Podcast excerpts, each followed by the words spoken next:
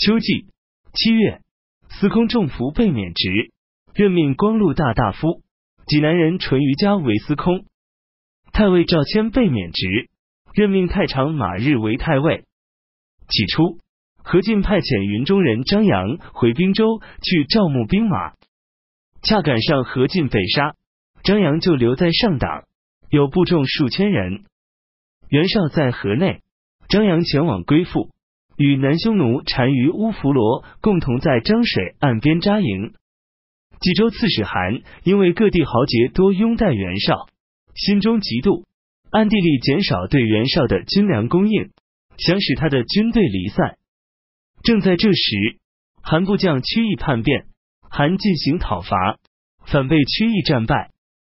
袁绍就乘此机会与屈义相互联合。袁绍的门客冯骥对袁绍说：“将军倡导大事，就要依靠别人供应粮草。如果不能占据一个州作为根据地，就不能保全自己。”袁绍说：“冀州兵强。”而我的部下又饥又乏，假如不能成功，就没有立足之处了。冯骥说：“韩是一个庸才，宁可秘密联络公孙瓒，让他攻打冀州，韩必然惊慌恐惧。我们便乘机派遣有口才的使节去为他分析祸福。韩迫于突然发生的危机，必然肯把冀州出让给您。”袁绍觉得有理，就写信给公孙瓒。公孙瓒率军到冀州，表面上声称去讨伐董卓，而密谋袭击韩。韩与公孙瓒交战失败，正好董卓进入函谷关，袁绍便率军返回延津，派外省陈留人高干与韩所亲信的颍川人辛平、荀臣、郭图等人去游说韩。公孙瓒统帅燕、带两地的军队乘胜南下，各郡纷纷响应。军风锐不可当，袁绍又率军向东移动，意图不可估量。我们为将军担心，韩心中恐慌，问他们说：“既然这样，那么该怎么办呢？”荀臣说：“您自己判断一下，宽厚仁义，能为天下豪杰所归附，比得上袁绍吗？”韩说：“比不上。”荀臣又问：“那么临危不乱，遇事果断？”智勇过人，比得上袁绍吗？韩说比不上。荀臣再问：数世以来广布恩德，使天下家家受惠，比得上袁绍吗？韩说比不上。荀臣说：袁绍是这一时代的人中豪杰，将军以三方面都不如他的条件，却又长期在他之上，他必然不会屈居将军之下。冀州是天下物产丰富的重要地区，他要是与公孙瓒合力夺取冀州，将军立刻就会陷入危亡的困境。袁绍是将军的旧交，又曾结盟共讨董卓，现在办法是，如果把冀州让给袁绍，他必然感谢您的厚德，而公孙瓒也无力与他来争，这样将军便有让贤的美名，而自身则比泰山还要安稳。韩性情怯懦，于是同意了他们的计策。韩的长史耿武、别驾闵纯、至中李立得到消息，劝阻韩说：冀州地区可以集结起百万大军，所存粮食够吃十年。袁绍只是一只孤单而缺乏给养的客军，仰仗我们的鼻息，好像怀抱中的婴儿，不能他奶吃，立刻就会饿死。为什么要把冀州交给他呢？韩说：“我本来是袁家的老部下，才干也不如袁绍，自知能力不足而让贤，是古人所称赞的行为。你们为什么偏要反对呢？”先前韩派从事赵福、陈焕率领一万名弓弩手驻守孟泽，他们听到这个消息，率军火速赶回冀州。当时袁绍在朝歌清水口，赵福等从后赶来，有战船数百艘。兵众一万余人，军容鼓声整齐，在夜里经过袁绍的军营，袁绍十分厌恶。赵福等赶到冀州，对韩说：“袁绍军中没有一斗粮食，已经各自离散。虽然有张扬、乌弗罗等新晋归附，但不会为他效力，不足以为敌。”我们这几个小从事，愿领现有部队抵御他。不过十天，援军必然土崩瓦解。将军，您只管打开房门，放心睡觉，既不用忧虑，也不必害怕。韩仍不采纳，于是离开冀州牧官位，从官府中迁出，在中常侍赵忠的旧县居住，派儿子把印绶送给袁绍，让出冀州。袁绍将要到达邺城，韩部下的十名从事争先恐后的离开韩，唯独耿武、闵纯挥刀阻拦，但禁止不了，只好作罢。袁绍来到后，将耿武、闵纯二人处死。袁绍于是兼任冀州牧，以皇帝的名义任命韩为奋威将军，但既没有兵，也没有官署。袁绍任命广平人沮授为奋武将军。派他临护所有将领，对他十分宠信。魏郡人沈佩、巨鹿人田丰都因为人正直，不为韩欣赏。袁绍任命田丰为别驾，沈佩为至中，与南阳人许攸、冯骥、颍川人荀臣都成为袁绍的主要谋士。袁绍任命河内人朱汉为都官从事。朱汉原先曾被韩轻慢。这时又想迎合袁绍的心意，便擅自发兵包围韩的住宅，拔刀登屋。韩逃上楼去，朱汉捉到韩的大儿子，将他的两只脚打断。袁绍立即逮捕朱汉，将他处死。但是韩仍然忧虑惊恐，请求袁绍让他离去。袁绍同意，于是韩就去投奔陈留郡太守张邈。后来。袁绍派使者去见张邈，商议机密时，使者在张邈耳边悄声细语。韩当时在做，以为是在算计自己。过了一会儿，他起身走进厕所，用刮削剪毒的书刀自杀。报信对曹操说：“袁绍身为盟主，却利用职权，专谋私利，将自行生乱，成为第二个董卓。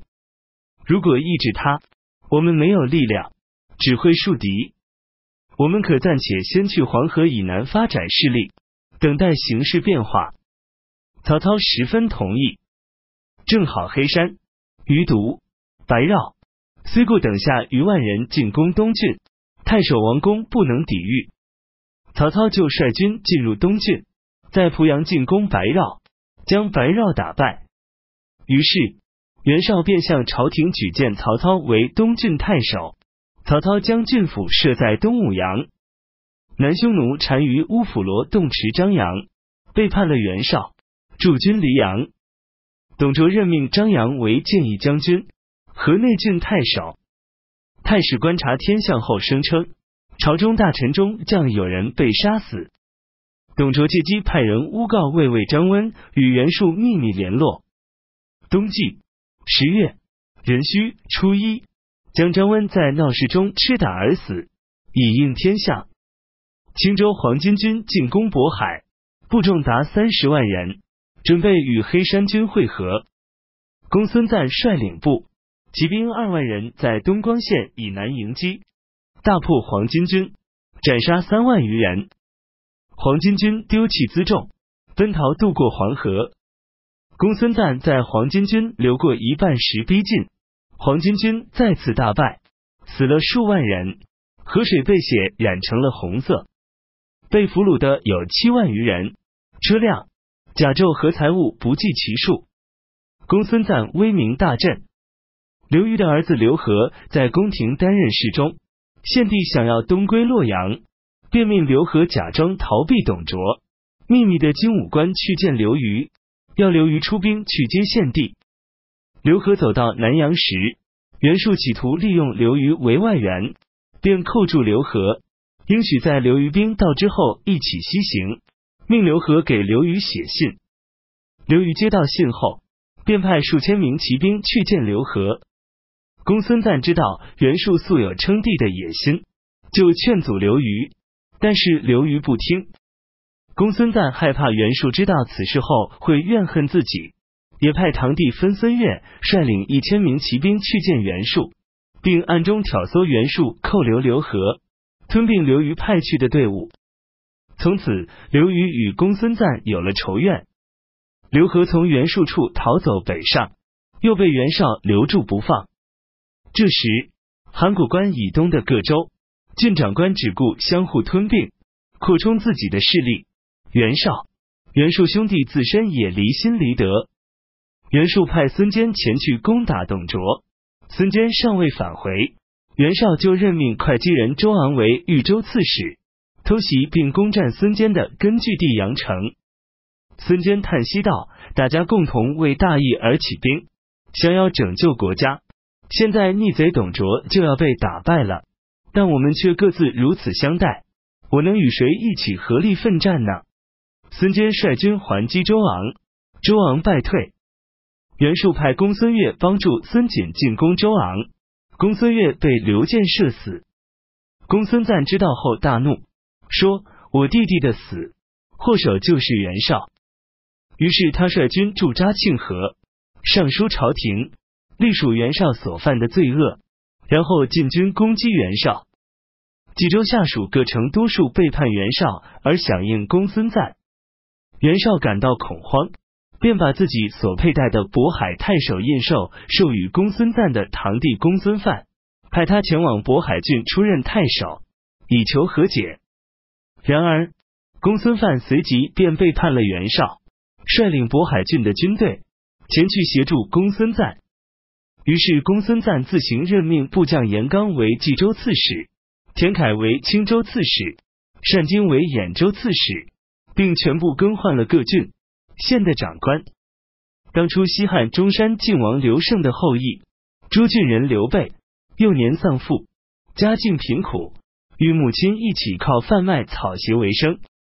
刘备身高七尺五寸，双手下垂时能够超过膝盖，耳朵很大，连自己的眼睛都能看得到。他胸怀大志，不多说话，喜怒不形于色。他因曾经与公孙瓒一起在卢植门下学习儒家经义，所以便投靠公孙瓒。